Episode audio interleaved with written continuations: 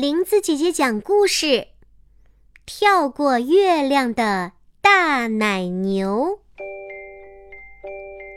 小波比一家住在郊外的路旁，波比的妈妈料理家务，爸爸打理农场。波比年纪还小，所以只能帮爸爸妈妈做一些力所能及的事儿。波比觉得农场里的生活很孤单。爸爸看出了儿子的心事，就从城里给波比买了一把小提琴。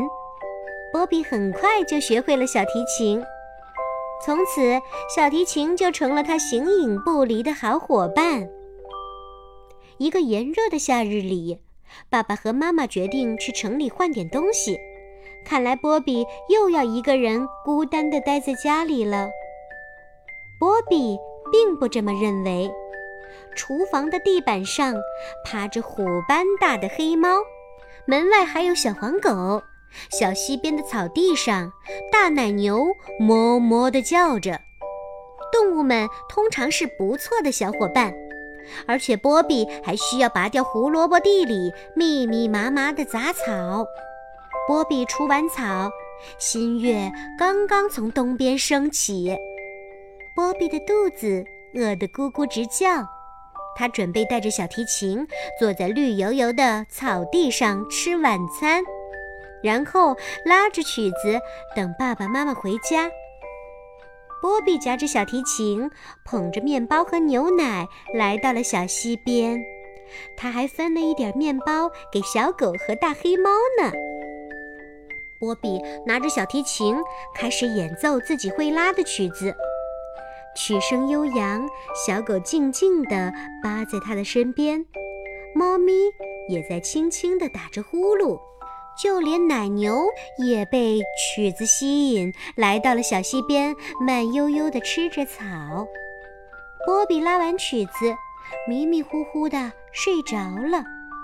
当他沉入梦乡的时候，猫咪打了一个哈欠，伸了个懒腰，左右摇摆着长尾巴。愣愣地看着水面上月亮的倒影出神。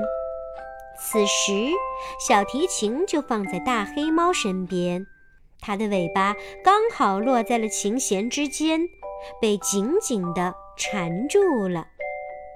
猫咪猛扯了一下尾巴，把小提琴甩到了树上，发出响亮的声音，这把猫咪吓了一大跳。惊慌失措的猫咪开始拼命地逃跑，可是小提琴仍然缠在它的尾巴上。它每跑一步，小提琴就在地上翻滚一下，发出噪音，吓得猫咪一直尖叫。猫咪直接冲向了奶牛，奶牛只看到一个黑影子扑向自己，还夹带着小提琴刺耳的撞击声。它抬腿腾空一跃，跳过了月亮。投在溪水里的影子。这时，波比被吵醒了，迷迷糊糊地睁开眼睛，刚好看到这一幕。他还以为奶牛越过了天空中的月亮呢。这场闹剧也把小狗给逗乐了，它在岸边蹦蹦跳跳，大声地汪汪叫着，结果一不小心踩翻了碟子。看呐！碟子滑向西岸，把勺子也拖了下去，最后扑通一声掉进了溪水里。波比反应过来，朝着猫咪追去。追着追着，他发现自己的小提琴掉在了地上。谢天谢地，小提琴没有一点损伤。然后，波比跨过小溪，把奶牛沿着小桥赶了回去。他又卷起袖子，把手伸进溪水里，捡起了碟子和勺子。波比回到屋里，点起油灯，坐下来，一边创作新的曲子，一边等着爸爸妈妈回家。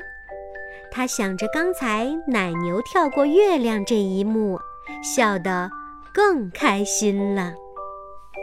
小朋友们。